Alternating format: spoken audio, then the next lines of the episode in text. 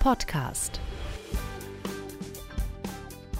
Herzlich willkommen zum Domradio Kopfhörer. Ich bin Henrik Stehns und freue mich, Ihnen auch heute wieder etwas Aktuelles aus dem Bereich Kultur und Gesellschaft präsentieren zu können.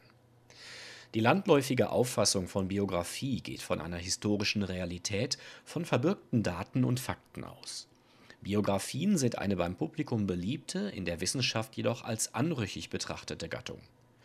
Die Schriftstellerin Marie von Ebner-Eschenbach bekundet bereits im 19. Jahrhundert ihre Skepsis gegen den Mimikry-Anspruch der Lebensbeschreibung. Abgeschrieben kann das Leben nie werden, dazu ist es zu reich, schreibt sie. Die Wiener Literaturwissenschaftlerin Daniela Striegel stellt dennoch fest, dass Biografinnen und Biografen auch heute noch genau das versuchen, nämlich das Leben abzuschreiben. Doch wer Lebensgeschichten rekonstruieren will, kommt nicht umhin, sie zu konstruieren. Umgekehrt wirkt die autobiografische Erzählung auf das Leben selbst zurück. Leben schreiben heißt auch prospektiv Leben erfinden. Ihren Vortrag Abgeschrieben kann das Leben nie werden, hielt Dr. Daniela Striegel im Rahmen des 24. Philosophikum im September 2021 in Lech. Gute Unterhaltung. Ja, herzlichen Dank. Biografie, das ist wörtlich genommen geschriebenes Leben. Aber wie geht das? Leben schreiben. Hinkt der Schreibende dem Leben nicht zwangsläufig nach? Selbst dann, wenn er sein eigenes bisher gelebtes Leben beschreibt? Wohnt dieser Vorstellung nicht andererseits ein starkes Element von Eigenmächtigkeit inne? Leben schreiben, das könnte bedeuten, dass erst der Autor zum Schöpfer fremden oder eigenen Lebens wird dass dieses im Prozess des Schreibens entsteht. Die landläufige Auffassung von Biografie geht von einer historischen Realität aus, von verbürgten Daten und Fakten, einem Lebenslauf, der sich in wirklichkeitsgesättigtem Material niederschlagen, mitunter auch verborgen hat und aus diesem wieder herausgekitzelt und zu einer Erzählung gefügt werden muss. Thomas Stressle hat ein Beispiel gebracht. Lebensgeschichten werden erzählt. Der Erzähler ist dabei aber nicht frei. Er folgt den Spuren des ins Visier genommenen Lebens. Er setzt Fragmente zu einem Ganzen zusammen. Er rekonstruiert ein Bild. Dass diese Vorstellung in ihrem Glauben an eine Deckungsgleiche von Wirklichkeit und Wiedergabe naiv ist, hat nicht erst die Biografietheorie der jüngsten Zeit enthüllt.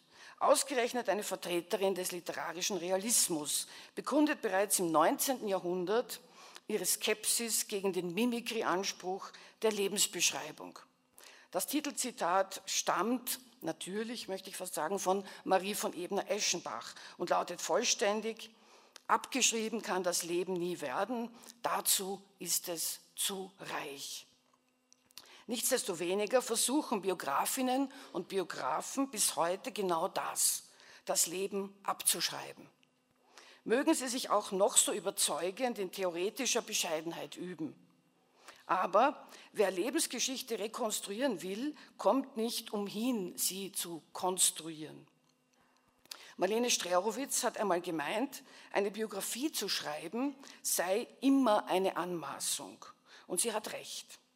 Wie kann man es wagen, ein fremdes Leben nachzuerzählen, zu beschreiben, zu einer Wahrheit zusammenzufassen und darüber ein Urteil zu fällen? Daten und Fakten werden ausgewählt, andere weggelassen. Das Ausgewählte wird zu einer Erzählung verbunden. Deshalb ist die Biografie eine beim Publikum beliebte, in der Wissenschaft jedoch als anrüchig betrachtete Gattung mag die wissenschaftlich-biografische Arbeit im englischen Sprachraum eine gewisse Reputation genießen, so hat sie im Deutschen den Ugu des Unseriösen oder zumindest methodisch Veralteten.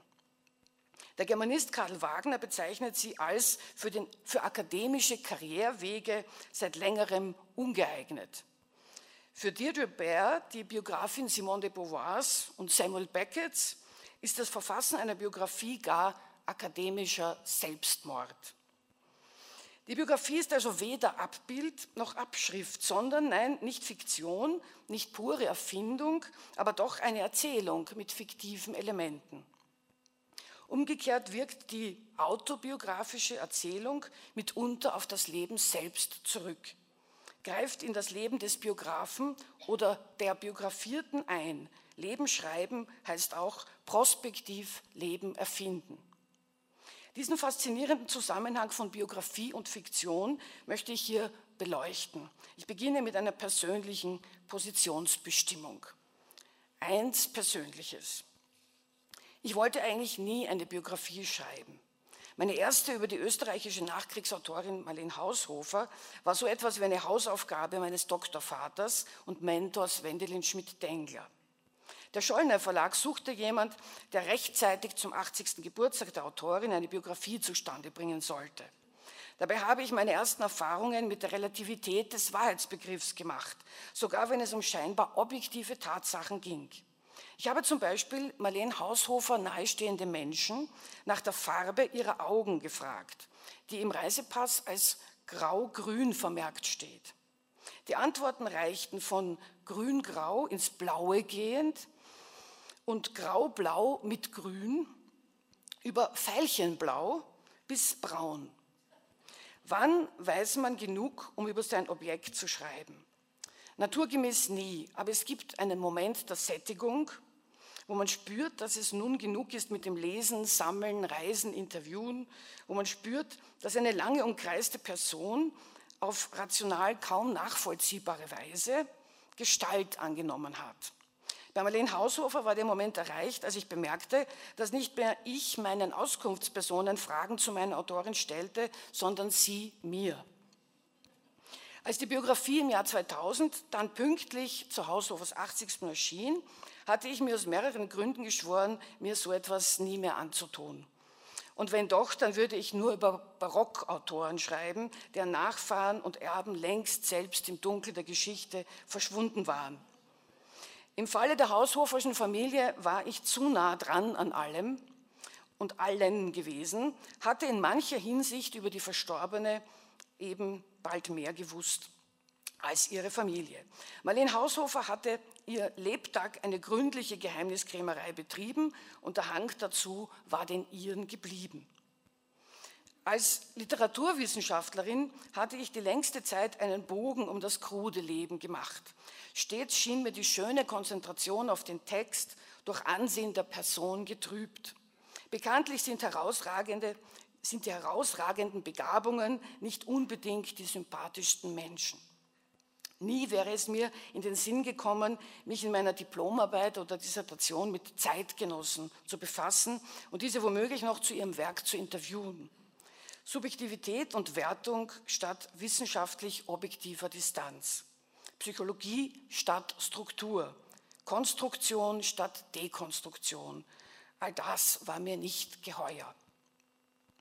Mit meinem Buch über den österreichischen Lyriker Theodor Kramer war ich das erste Mal in gefährliche Nähe zum biografischen geraten.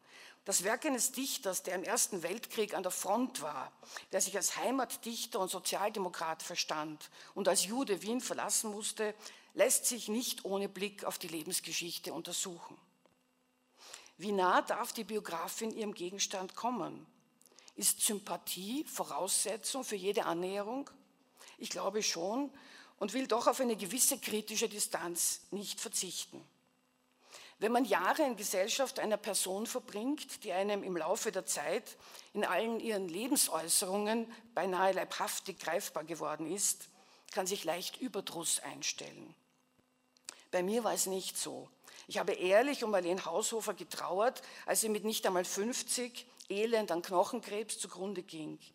Und ich habe gegenüber Marie von Ebner-Eschenbach am Ende ihres langen Lebens noch mehr Respekt, ja beinahe so etwas wie Ehrfurcht verspürt. Wenn ich ehrlich bin, muss ich allerdings zugeben, dass meine biografischen Annäherungsversuche beiden Autorinnen nicht recht gewesen wären. Vielleicht wären sie einverstanden gewesen mit dem, was ich über ihre Literatur geschrieben, kaum aber mit so manchem, was ich über ihr Privates verraten habe. Zwei Wissenschaft und Erzählung. Pierre Bourdieu hat die poststrukturalistische Aversion gegen die Biografie in den Begriff der biografischen Illusion auf den Punkt gebracht. Für Bourdieu ist die Lebensgeschichte ein Terminus, der in die wissenschaftliche Sphäre eingeschmuggelt worden sei. Die Vorstellung vom Leben als einer Geschichte, die folglich auch als Geschichte erzählt werden muss, gründet aus dieser kritischen Sicht auf einer obsoleten Auffassung von Geschichte, von Historiographie, die das Leben des Individuums als etwas Ganzes, Zusammenhängendes und Sinnvolles betrachtet.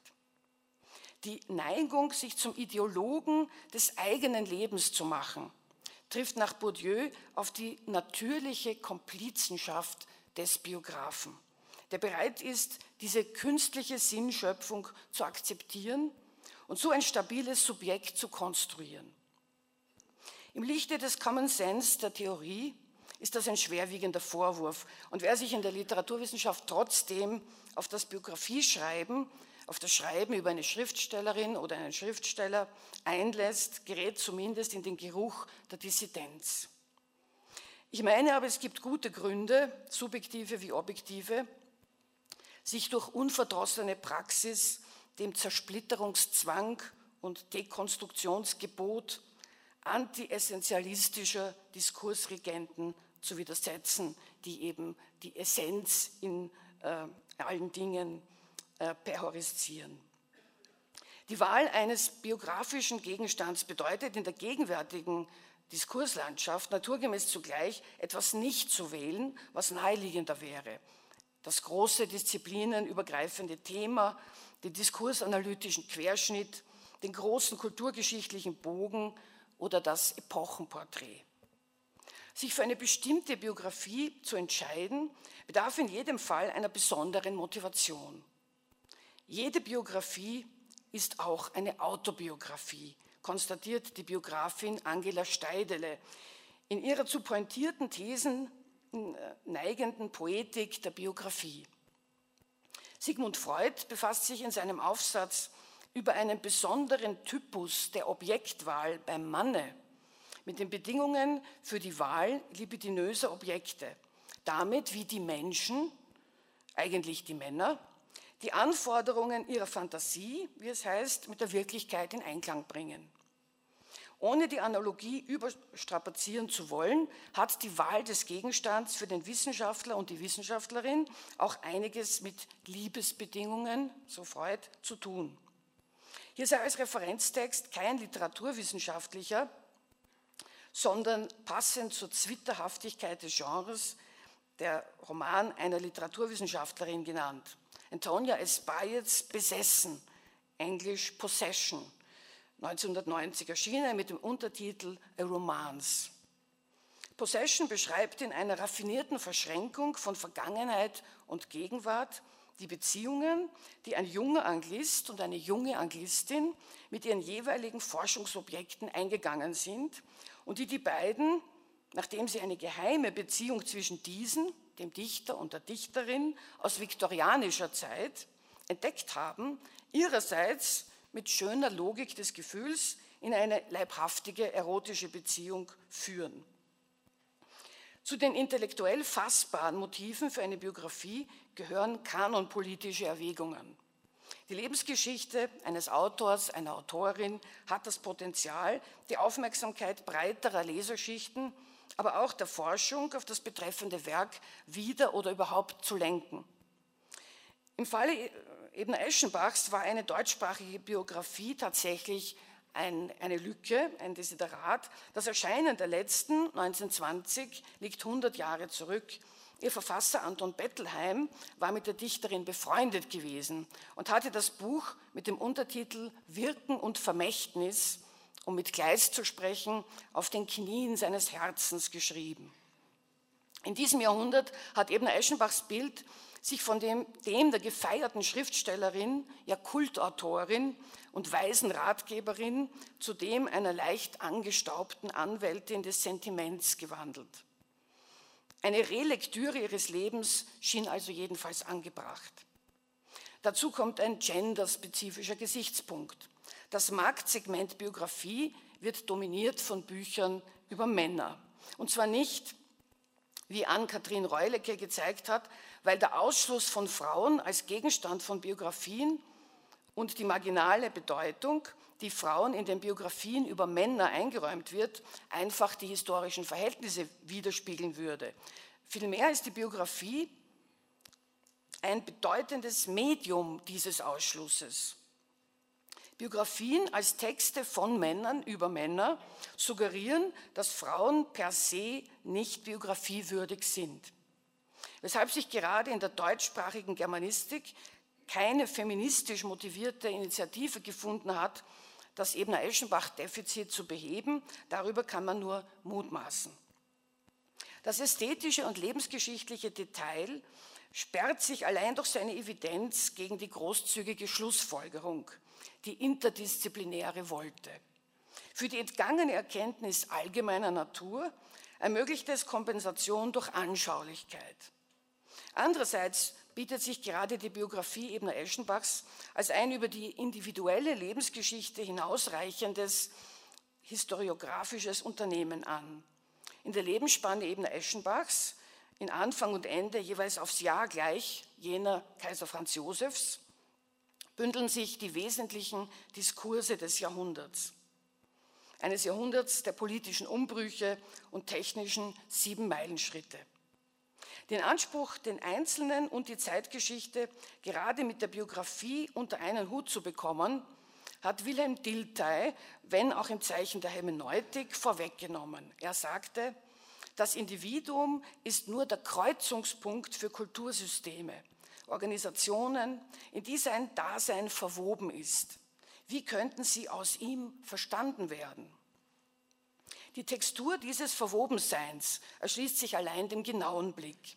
So lässt sich der Widerstand des Partikularen, der zugleich dessen Reiz darstellt, auch an einer Besinnung auf das literarische Werk festmachen, das gleichsam hinter der biografierten Person oder durch sie hindurch sichtbar wird. In Bayets Possession wird der literarische Text zum Medium zwischen Vergangenheit und Gegenwart und zur Herausforderung für einen idealen Leser, der sich des Textes bemächtigt und zugleich zulässt, dass wiederum der Text sich seiner bemächtigt. Possession ist so verstanden mehr als Besitz, es ist Besessenheit. Und zwar in einem verstörend erotischen Sinn, wie ihn ähnlich Roland Barth in Die Lust am Text erläutert.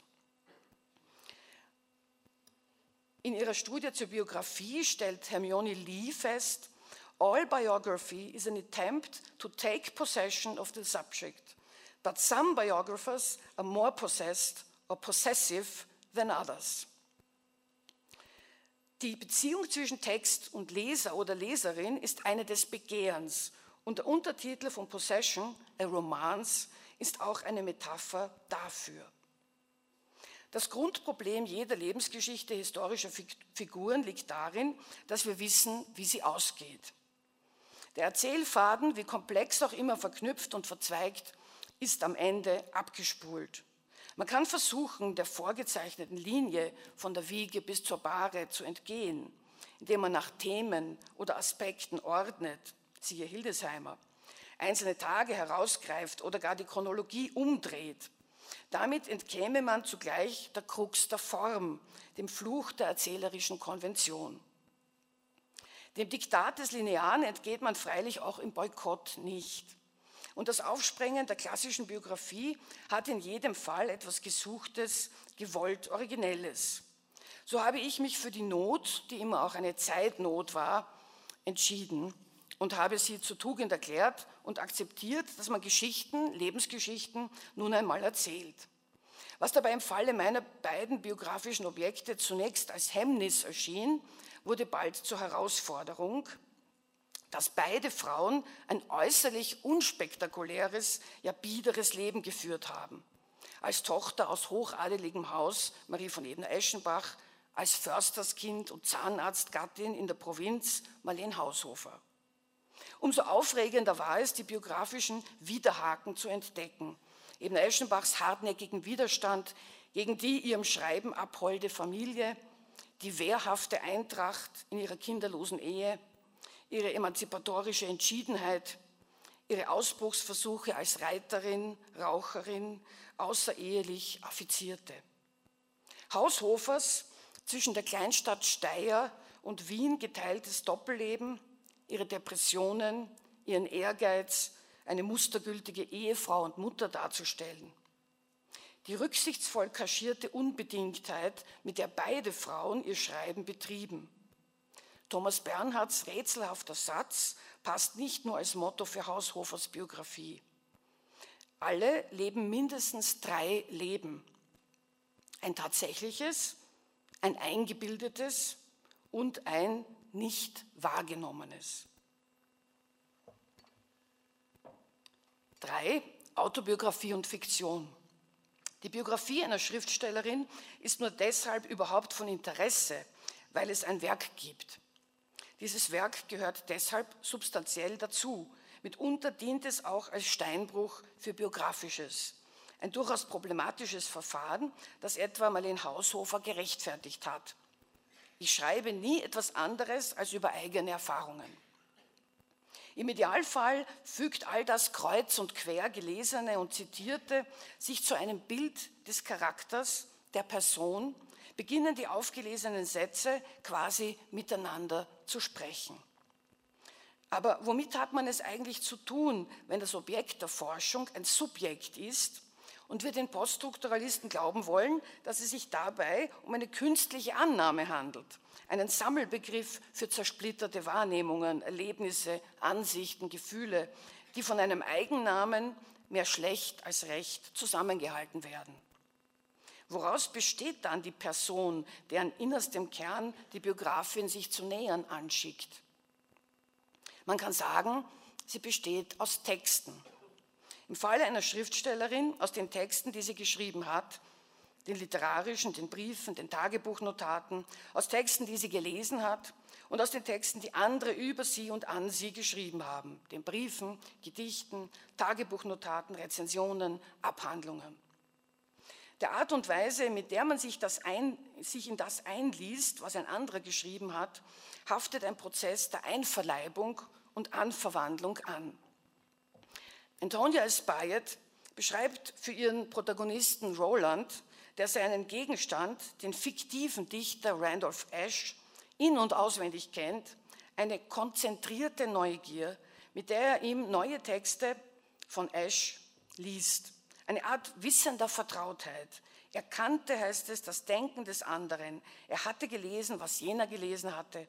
Er war mit dessen typischen Eigenheiten von Syntax und Betonung vertraut. Im Geiste konnte er vorgreifen, als wäre er der Schreibende. In den Worten Angela Steideles, Biografin und Biografierte bilden ein Produktionspaar, das einen phasenverschobenen Dialog führt, eine Korrespondenz. So führt die intensive Beschäftigung mit einer fremden Persönlichkeit als einem Konglomerat von Texten für die Biografin zu einer irritierenden und irritierend einseitigen Form von Intimität. Die Personalisierung der Perspektive bewirkt zum Beispiel, dass sie Marie Ebner gleichsam als Mitglied der eigenen Familie betrachtet, vertraut und fremd wie die anderen auch. Die Beschäftigung führt dazu, dass etwa die zahlreichen klugen Aphorismen Ebner Eschenbachs sich hier als Kommentare zu allen Lagen und Aporien des Lebens aufdrängen. Sie hat jedoch auch zur Folge, dass ihr mehr als plausibel, nämlich plastisch greifbar erscheint, was ihre Autorin zu einer bestimmten Frage äußern, wie sie sich in bestimmten Situationen verhalten würde. Dass dies mit einer wissenschaftlichen Bewältigung des Gegenstands nicht vereinbar ist, ist der Biografin bewusst. Sie macht von dieser empathischen Hellsicht auch keinen Gebrauch, doch nimmt sie die Verlockung zu ungebührlicher Nähe als Tücke des Objekts wahr. Zu diesen Tücken des biografischen Objekts gehört indes auch eine Form von Widerstand gegen die literarhistorische Ausbeutung. Autorinnen wie Ebner Eschenbach scheinen sich gewissermaßen posthum gegen den biografisch-interpretatorischen Zugriff zu wehren, indem sie einerseits bestrebt waren, möglichst viel Spuren ihres Privatlebens zu tilgen, kompromittierende Tagebücher und Briefe zu vernichten. Ebner Eschenbach verlangte zu diesem Zweck sogar ihre eigenen Briefe von den Erben ihrer verstorbenen Freundinnen zurück. Andererseits ist auch ihre Imagepflege nicht nur an die Mit-, sondern auch an die Nachwelt adressiert. eine Form des nicht bloß passiven Widerstands gegen die Handlanger der Literaturgeschichte. Dass die Dichterin ihre umfangreichen Tagebücher ihrem Biografen Bettelheim inhaltlich gestrafft und zensuriert überantwortete, sollte die Weichen für ihre Rezeption als geschlechtslose Dichterin der Güte und des Mitleids stellen.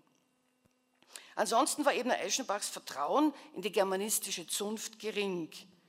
Die Literaturhistoriker blähen sich auf, schrieb sie, sie kochen, rühren, filtrieren, brauen und bereiten uns wahre Festgelage.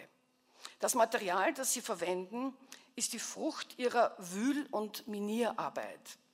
Sie haben verschüttete Gänge eröffnet, Moder ausgeschaufelt und vertrocknete Knochen und laden uns zu Tische ein. Aus ihren Mauselöchern heraus beobachten sie den Wandel der Gestirne. Mit ihren Schnüffelnasen beriechen sie unsterbliche Seelen und Geister. Weh jeder menschlichen Schwäche, der sie auf die Spur kommen. Daraus werden nun Schlüsse gezogen und wird alles abgeleitet, was einer getan und gedichtet hat. Fehlt es an außerliterarischem Material, bildet, bietet sich als biografische Notlösung der umgekehrte Weg an. Die Ableitung lebensgeschichtlicher Umstände aus dem literarischen Werk. Man führt gegen die Autorin, den Autor, quasi einen Indizienprozess anhand von Romanfiguren und Schauplätzen, Handlungsverläufen und Familienkonstellationen, in denen man das reale Leben sich widerspiegeln sieht. Gerade für die Karriere von Autorinnen barg diese Rezeptionshaltung ein nicht geringes Risiko. Betty Paoli, die bedeutendste Dichterin des österreichischen Biedermeier, erregte mit ihren Liebesgedichten aus weiblicher Perspektive Aufsehen. Die Zeitgenossen lasen sie als persönliches Bekenntnis zu einem ungebührlich freizügigen Lebenswandel und waren bei späteren ins allgemeine zielenden Genreversen Paolis nicht bereit, von dieser biografistischen Lesart abzulassen. Ibn Eschenbach wagte mit der Darstellung einer adeligen Ehebrecherin in ihrem Roman Unsühnbar 1890 vor Effi Briest einiges und wurde mit heftiger Ablehnung in ihren Kreisen bestraft. Das lag nicht nur an der an sich anstößigen Themenwahl für eine Schriftstellerin, es stand auch ein möglicher autobiografischer Bezug im Raum. Tatsächlich hat eben Eschenbach in ihrem Tagebuch derartiges angedeutet. Marlene Haushofers Romane und Erzählungen belegen deren Bekenntnis zum autobiografischen Schreiben. In ihnen finden sich verfremdet Situationen und Ereignisse aus dem Leben der Autorin. Allein für die Seitensprungerfahrung der Heldin des Romans Eine Handvoll Leben konnte ich kein reales Vorbild finden bis mir Haushofers Briefwechsel mit einer Wiener Freundin in die Hände kam. In jüngster Zeit machen vermehrt literarische Texte von sich reden, in denen autobiografische Erfahrungen nicht verdeckt, sondern offen zur Sprache kommen. Die Autofiktion als Zwitterwesen zwischen Autobiografie und Roman ist aber selbst dann nicht der Authentizität verpflichtet, wenn die Protagonisten den Namen ihrer Schöpfer tragen. Ein Text wie Thomas Klawinitsch, Das bin doch ich, trägt sein Programm ebenso im Titel wie dessen inhärenten Widerspruch. Das bin doch ich signalisiert zugleich, das bin doch nicht ich. Der Grad der Inszenierung variiert, die metapoetische Reflexion gehört jedoch zum Gattungsinventar. Naturgemäß ist sie mit der Frage nach dem Funktionieren der Erinnerung verknüpft. Beispielhaft geschieht das in Silvia Bovenschens Aufzeichnungen Älter werden. Eines der Notate hat den Titel Als ob. Was tue ich hier? Geht es um die Rettung, Selbstbehauptung meines alt gewordenen Ichs? Die Konstruktion einer Altersstufen überdauernden Stimmigkeit? Was habe ich mit diesem Lügengespinst meiner erinnerten Ich-Legende zu tun? Bin ich das und nur das? Dass ich ich sein will und es für den Rest bleiben will? Ich glaube eigentlich, nicht an diese Ich-Behauptungen, jedenfalls nicht in ihren essentialistischen Varianten und muss doch, wenn ich an mich und meine Alterungen zurückdenke, bis zu einem gewissen Grade an sie glauben, um überhaupt zurückdenken zu können, an die Kontinuität der Geschichte meines Lebens, die doch wohl eher eine Kontinuität der Brüche war. Im skeptischen Befund ihrer Existenz konstatiert Silvia Bovenschen nicht nur die zunehmende Unzuverlässigkeit ihres Körpers. Auch mein Hirn macht zuweilen, was es will. Aber bin ich nicht wesentlich mein Hirn? Wie organisieren sich zum Beispiel diese Gedächtnisselektionen? Noch vor zehn Jahren waren mir andere Erinnerungen bedeutsam. Ich kann mich aber nicht mehr an die damalige Auswahl meiner kleinen Ich-Geschichten erinnern. Ich bin eine fragwürdige Erinnerungsgeschichte. Ich bin ein bündelndes, rückkoppelndes als ob, das sich eine fragwürdige Erinnerungsgeschichte schafft, um dann aus ihr zu bestehen. Die Fragwürdigkeit des Erinnerns bildet das unsichere Fundament jeder Autobiografie. In Monika Helfers jüngstem Roman Fati wird die Erinnerung an die eigene Kindheit mit der Biografie des Vaters verknüpft, ohne dafür die Spielregeln zu ändern. Die Ich-Erzählerin Monika besucht Jahrzehnte danach ihre Stiefmutter. Es geht also um deinen Vater, sagte sie. Habe ich recht? Ich möchte einen Roman über ihn schreiben. Wahr oder erfunden? Ich sagte, beides, aber mehr wahr als erfunden. Vier, das Erwachen der Schrift. Die wissenschaftliche Biografin eines Autors oder einer Autorin wird sich zwar um eine Versachlichung des Verhältnisses zu ihrem Objekt bemühen, zumal sie nicht nur mit dem literarischen Werk, sondern auch mit einer Persönlichkeit interagiert. Dass sie aber unberührt bliebe vom intensiven Umgang mit beiden, wird sie nicht zu behaupten wagen. Es ist schlicht nicht einerlei, ob man über Jahre zu einem Themenkomplex, einem philosophischen Problem oder bestimmten Charakteristika einer Epoche forscht oder zu einem einzelnen Menschen. Im Zuge einer autobiografisch grundierten Schreibarbeit ist die affektive Inanspruchnahme natürlich ungleich stärker. Die Niederschrift bewirkt eine Aktualisierung verschütteter Konflikte und Verletzungen. In Fati berichtet Monika Helfer von einem gescheiterten Versuch des Vaters seiner Tochter, noch im Kindesalter, sein Herz auszuschütten. Allein die Art, wie er meinen Namen aussprach, brachte ihn in eine Zwangslage. Und ich, ich jetzt, dass mir kein anderes Wort als Zwangslage einfällt, darüber könnte ich heulen vor Hilflosigkeit. Wäre es doch nur aus Papier, das Wort, dann würde ich es zerknüllen und weit von mir werfen in den Gully. Mein Mann sitzt einen Stock tiefer über seinen Sachen. Ich rufe ihn am Handy an und frage, hast du je deinen Vater weinen sehen? Er braucht gar nicht nachzudenken. Nein, sagt er, natürlich nicht. Was nützt mir das? Trinkst du einen Kaffee mit mir? frage ich. Die Zwangslage des erinnerten Vaters lenkt den Blick auf die eigentlich gemeinte Zwangslage des kindlichen Ich, das sich von der väterlichen Beichte in die Rolle der Erwachsenen gedrängt fühlt. Im Prozess des Aufschreibens wird die Zwangslage zu einer gegenwärtigen, aus der die Autorin auszubrechen versucht. Der Zauberlehrlingscharakter der Biografie kann sich freilich auch unmittelbar positiv auf die Lebensführung der Betroffenen auswirken. So erlebte das reale Vorbild für Alois Hotschnicks jüngsten Romanhelden Heinz in Der Silberfuchs meiner Mutter die literarische Gestaltung seiner Herkunft als Lebensbornkind als Rettung. Eine Biografin Virginia Woolfs, Phyllis Rose, meinte, ein Leben ist ein fiktionales Werk und Erzählstrukturen unterworfen wie Romane und Gedichte. Das hieße, betrachtet man die Grenzen zwischen Realität und Fiktion als durchlässig, umgekehrt, das Happy End, das man einer biografischen Erzählung verpasst, könnte zum Happy End einer noch nicht zu Ende gelebten Existenz werden.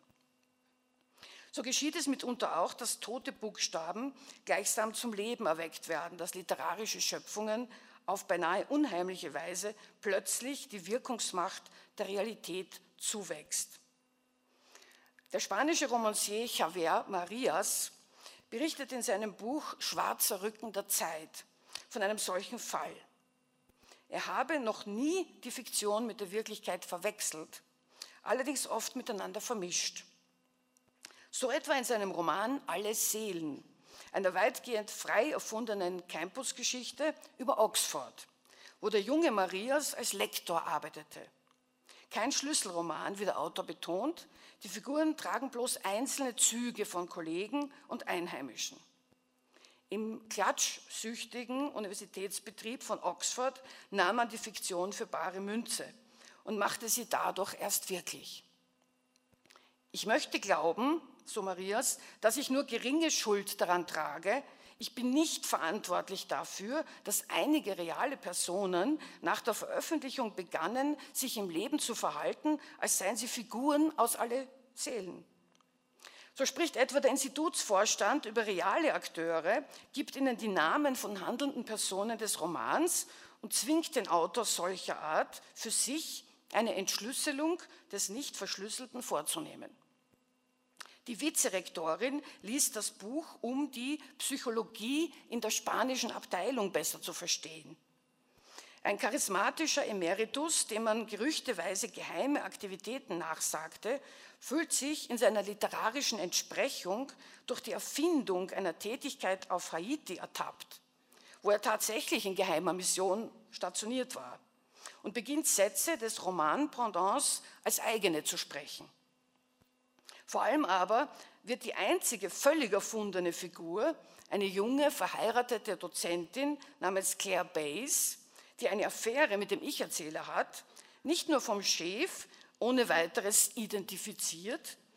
Mein Roman ist schuld daran, so Marias, dass es jetzt eine Professorin in Oxford gibt, die als sichere Ehebrecherin gilt. Die arme Frau, die den Ehebruch nicht begangen hat oder nicht mit mir. Marias bedauerte zutiefst, dass infolgedessen nicht nur ihr Ruf, sondern auch ihr guter Geschmack in Frage gestellt wurde.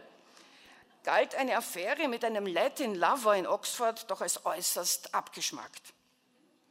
Javier Marias Conclusio, man sollte vorsichtiger sein mit dem, was man schreibt. Nicht nur deshalb, sondern weil es zuweilen eintritt und sich erfüllt. Fünf, Wahrheit. Die Wahrheit der Biografin kann nur subjektiv sein, ihre Arbeit paradox. Sie sucht Puzzlesteine zusammen, die niemals ein komplettes Bild ergeben können und die sie als Einzelteile nicht überbewerten darf.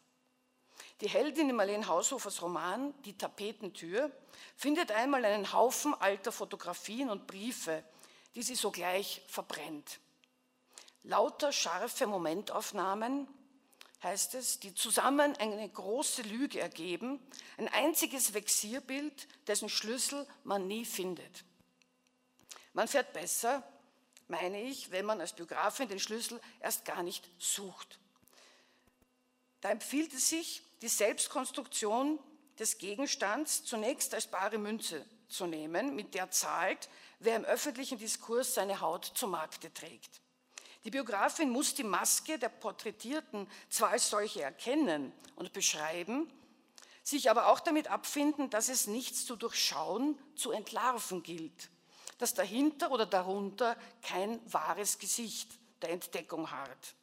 Die Maske ist eben nicht bloß Tarnung und vielleicht gar nicht einmal wirklich Maske, sondern eine zweite Haut.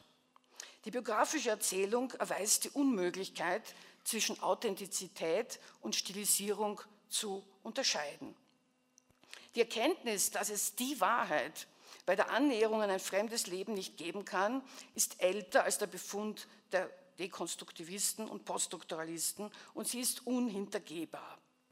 Sigmund Freud hat, anders als Marie Ebner, das Haupthindernis, das zwischen dem Biografen und der gerechten Darstellung seines Gegenstandes steht, nicht im Hang zum Aufdecken und Anschwärzen gesehen, sondern im Gegenteil in der Idealisierung.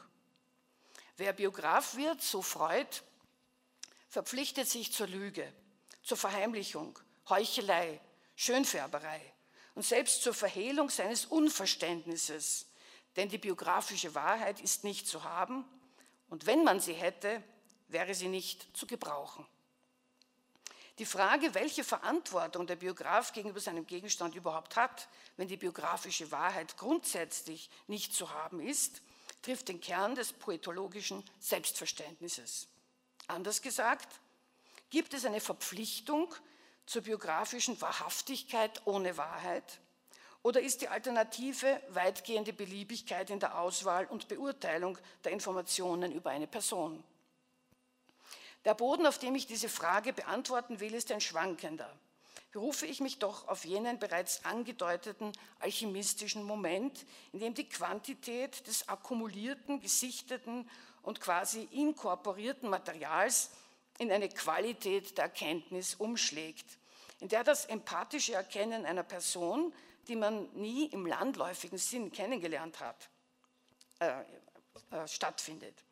Die Redlichkeit der Biografin, des Biografen bestünde darin, das so gewonnene, intuitiv erfasste Charakterbild nicht wissentlich zu ignorieren, gegen die je eigenen Gesetze, notabene keine Naturgesetze, einer annähernd rekonstruierten und damit zugleich konstruierten Subjektivität nicht bewusst zu verstoßen.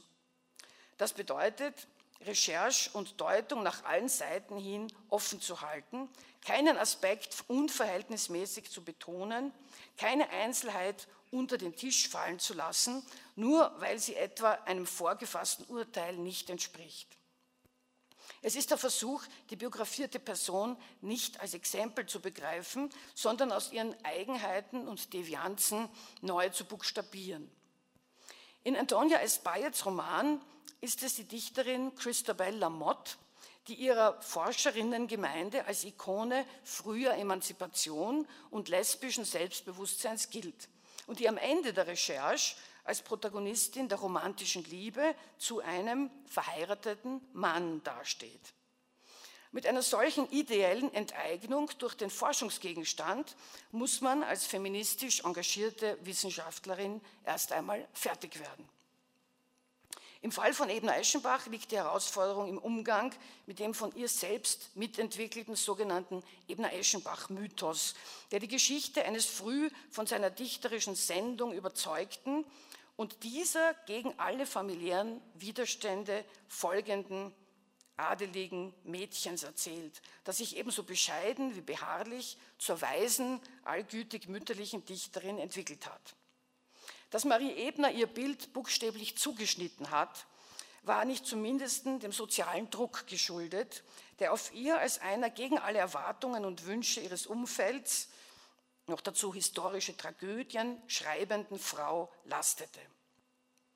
Diese Modellierung der eigenen Identität könnte die Biografin als autobiografische Sinnproduktion brandmarken und verwerfen. Ja, sie müsste poststrukturalistisch gesprochen, die einmal erkannte Absicht ihres Gegenstands, sich zum Ideologen des eigenen Lebens zu machen, aus wissenschaftlichem Ethos sabotieren. Sie müsste ihre eigene natürliche Komplizenschaft nicht bloß offenlegen, sondern aufkündigen. Biografische Wahrhaftigkeit wie ich sie verstehe, verlangt jedoch die Bemühung einer Autorin, die ihre gesamte soziale und intellektuelle Existenz auf ein Ziel hin entworfen hat, zunächst als eine Praxis der Selbstoptimierung zu akzeptieren und zu rekonstruieren. Wenn der lebensprojektive Entwurf einen Akt der Künstlichkeit darstellt, dann rechtfertigt das Schriftstellerinnenleben als Kunstwerk eine ästhetische Beschreibung und Würdigung. Dies bedeutet aber nicht, dass die Biografin diesen Entwurf übernehmen, dass sie sich dessen Prämissen und Konsequenzen zu eigen machen soll. In gewisser Weise muss eine wissenschaftliche Lebensgeschichte vielmehr gegen die Intentionen ihres Gegenstands erzählt werden. Sie muss quasi gegen ihn ermitteln dürfen. Unbedingte Rücksichtnahme auf die Selbstprofilierung bedeutet letztlich den im doppelten Wortsinn engagierten Biografen wie Anton Bettelheim einer war. Wer über die Nacherzählung ihrer Lebensgeschichte Interesse für Ebner Eschenbach wecken will, der darf sich nicht nur, der muss sich über die von Bethlehem zur heiligen Legende verklärte Selbstfassonierung hinwegsetzen. Namentlich auf dem Gebiet der Sexualität sind die gesellschaftlichen Übereinkünfte über Schicklichkeit, Ehre und weiblichen Anstand heute obsolet. Ebner Eschenbachs eigener perhorisierender Umgang mit dem Thema Sinnlichkeit, das sie literarisch sehr wohl behandelt hat, und die Tatsache, dass zu ihrer Sexualkonstitution im Sinne Freuds nur Indizien vorliegen, können kein Verbot bedeuten, über psychoanalytische Deutungsangebote nachzudenken. Verantwortung gegenüber dem biografischen Objekt kann in einem veränderten Diskursfeld auch heißen, es vor sich selbst in Schutz zu nehmen. Und sechstens und letztens Realismus und Irrealis. Die Erfindung des Lebens geschieht laut Angela Steidele nicht erst beim Erzählen, sondern bereits auf der primären Ebene der Wahrnehmung. Die Hirnforschung lehrt uns, dass wir nicht sehen, was ist, sondern was unser Hirn aus Sinnesreizen macht. Im Realismus wurde die Konsequenz aus der Erkenntnis mimetischen Unvermögens gezogen, aus der Not eine Tugend gemacht und mit der Zutat des Poetischen ein Begriff der Literaturgeschichte etabliert. Das Leben nicht abschreiben zu können, bedeutet, das Leben schreiben zu müssen. Wir erzählen das wirklich gelebte Leben, als wäre das möglich. Wir bewegen uns in einem unausgesprochenen als ob. In den Geisteswissenschaften, nicht nur in der Historiographie, hat Leopold Rankes zum Gemeinplatz gewordenes Wort Geschichte solle zeigen, wie es wirklich gewesen ist, länger nachgehalt als in der Literatur.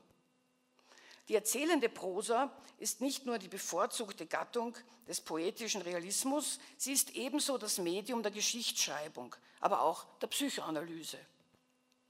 Die Perspektiven, die sich einer literaturwissenschaftlichen Biografik in jüngster Zeit eröffnen, verdanken sich einer beginnenden Rehabilitierung der Gattung im wissenschaftlichen Feld. Unter dem Segel der Kulturwissenschaft ist die Geisteswissenschaft stärker an gesellschaftlicher Relevanz und öffentlich wahrgenommenen Ergebnissen interessiert. Die Nichtzuordnbarkeit der Biografik zu einzelnen Disziplinen verwandelt sich unter der zeitgemäßen Devise einer fächerübergreifenden Wissensorganisation in ein Atu. Die Unterscheidung zwischen fiktionalen Erzählungen und faktenbasierten Biografien, auf die Biografieforscher gewöhnlich Wert legen, wird etwa von Angela Steidele geradewegs abgelehnt.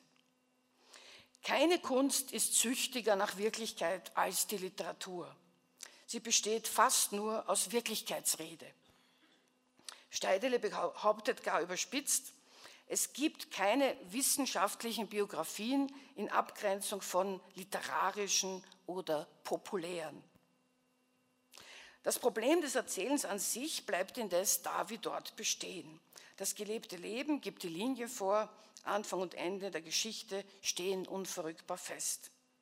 Die Linearität der Lebensgeschichte suggeriert zugleich eine Kausalität, die in der biografischen Erfolgsstory jede Form von Zufälligkeit auszuschließen scheint. Die Ausweichmanöver, die sich hier für eine Überführung in die ästhetische Moderne anbieten, verschleiern das Problem aber meines Erachtens nur, ohne es zu lösen.